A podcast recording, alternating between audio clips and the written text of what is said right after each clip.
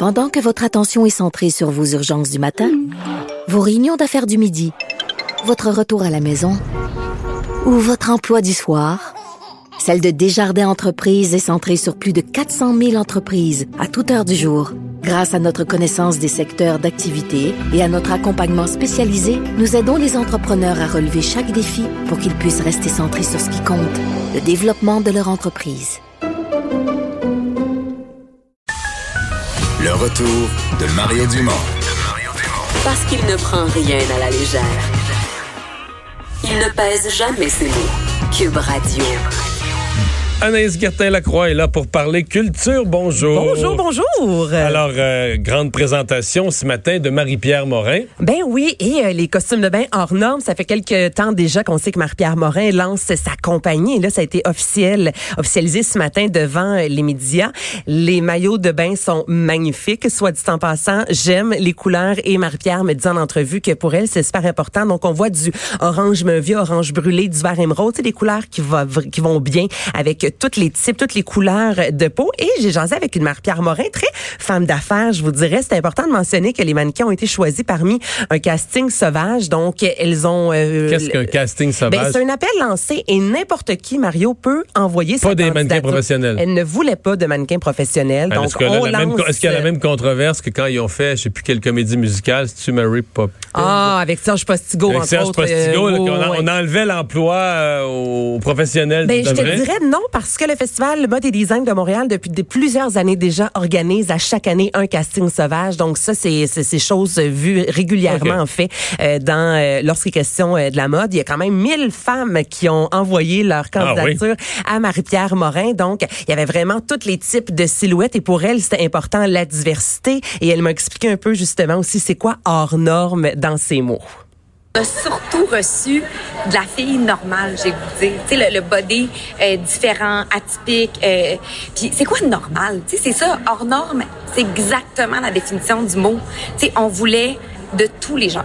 C'est ça la norme. Être différent, c'est la norme. Être toi, c'est la, c'est ça, être normal. On, on nous on attend les, les, gens avec les bras grands ouverts, puis on espère que les gens vont adhérer à, à ce message-là, puis, puis à ce qu'on a créé aussi, qui épouse les courbes du corps, qui, qui fait bien, qui ramène à la bonne place. Puis le tissu, c'est un tissu qui est hyper gainant, c'est un tissu qui est très très épais. Fait qu'il fait bien. Tu sais, en, en dessinant les modèles, c'est ça qu'on se dit, on était comme, faut que ça fasse bien sur tous les corps, euh, ou du moins, tu sais, là, on fait jusqu'à extra large parce qu'on est une petite compagnie, on commence on teste le marché. Mais le but ultime, c'est de faire toutes les grandeurs qui ramène à la bonne place. Ouais, ben... que des fois, il y a des petits bouts qui cherchent à s'en aller à Je m'en allais justement reprendre cet extrait-là, mais j'ai tellement ri quand Marie-Pierre me dit ça parce que c'est vrai, et j'ai rien contre les Ardennes de ce monde, mais les costumes de bain vraiment pas chers en triangle.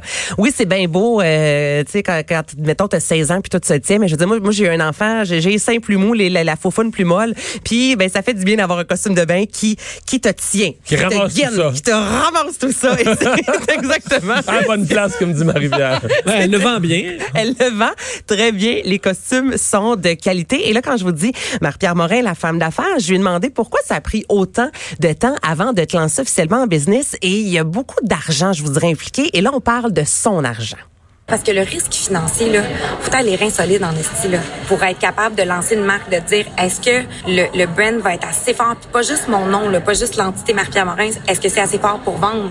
C'est est-ce que le brand est assez fort pour vivre par soi-même? Euh, puis ça, ça reste quand même assez angoissant, là, de dire, OK, là, moi, je prends tout le risque financier d'acheter l'inventaire. Là, on a un partenaire incroyable qui est Simons, mais, mais le reste, tout ce qui va se vendre en ligne, c'est moi qui l'ai acheté, là. Fait que si ça vend pas, c'est mon échec financier. Mais c'est pour ça que t'attends, tu parce que ça donne le vertige aussi de, de se lancer, puis de pas faire Marie-Pierre Morin. sais, là, c'est hors norme, c'est autre chose. Puis on voulait dissocier le nom de la marque, même si c'est moi qui, qui, le propulse, puis qui le design, puis qui, qui est en arrière de, de chaque étape. Mais on voulait que le nom, ce soit pas le mien. Puis ça, je trouvais ça important. Hmm. Donc, ça fait plus d'un an qu'elle travaille sur hors norme. Là, j'ai demandé si elle travaillait sur autre chose. Elle se mordait les lèvres pour me pour pas me dire quoi.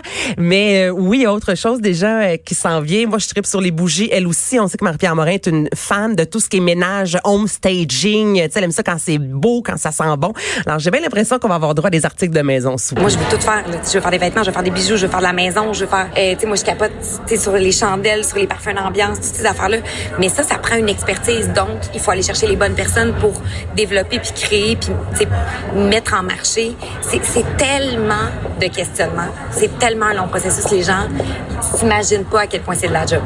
Bref, j'étais vraiment. Il y a de la concurrence dans tout, tu vas me dire, mais ça, les chandelles, les choses qui sentent bon. Et ça, il y a de la concurrence. Il y en Des gros joueurs américains solidement installés, puis dans un centre d'achat, il y en a plein. Mais, mm -hmm. mais aussi. Hein? Ouais, mais trouver une chandelle qui, qui sent que l'odeur donne pas le mal de cœur.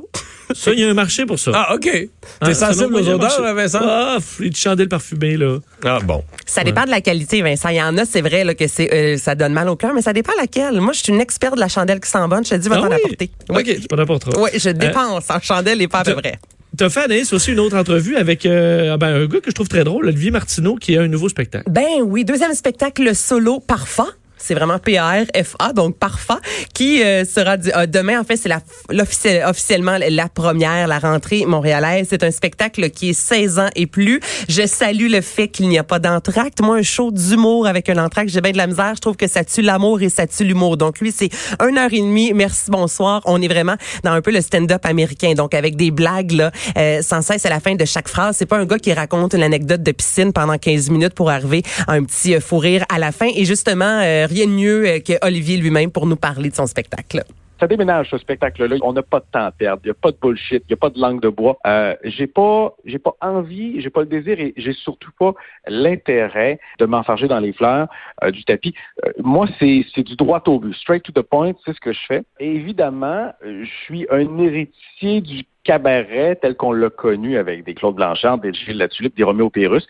C'est sûr que sur scène, je bois de la bière, je sac, et il y a des jokes grivoises, des jokes salaces. Ça fait partie d'un certain patrimoine que je porte, que je défends. Donc, il analyse la société, il fait référence à Sam Ward. C'est un show quand même euh, très engagé, mais en même temps toujours avec une petite joke de faux à la fin ah ouais. pour faire rire monsieur et madame tout le monde. Et j'ai demandé aussi, Olivier, une heure avant d'être sur scène, chaque humoriste est complètement différent. Là. Il y en a qui, a besoin, qui ont besoin d'être dans leur loge, on les dérange pas. Et il y en a d'autres comme Olivier qui va prendre une bière avec les gens. Mettons les 60 minutes qui précèdent un spectacle, je pense environ 40 minutes à enlever le poil de mon chien sur mes chemises noires. je la traîne un peu en tournée. Malgré que mon chien reste à la maison, est avec moi parce qu'il y a à peu près 2 euh, kilos de poils dans mes valises tout le temps, tout le temps. Mais outre ça, c'est sûr que euh, je te dirais qu'il y, a une légère révision de texte, mais euh, légère.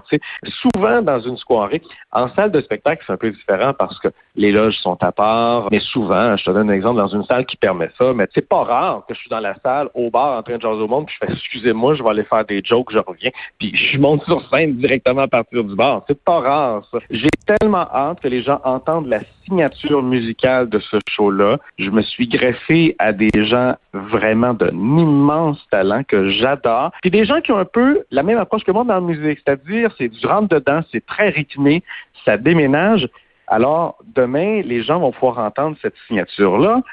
C'est à la claire ensemble qui a fait la trame sonore de ce spectacle. Vous connaissez, messieurs, à la claire ensemble. On va écouter un extrait juste pour vous mettre dans le ton.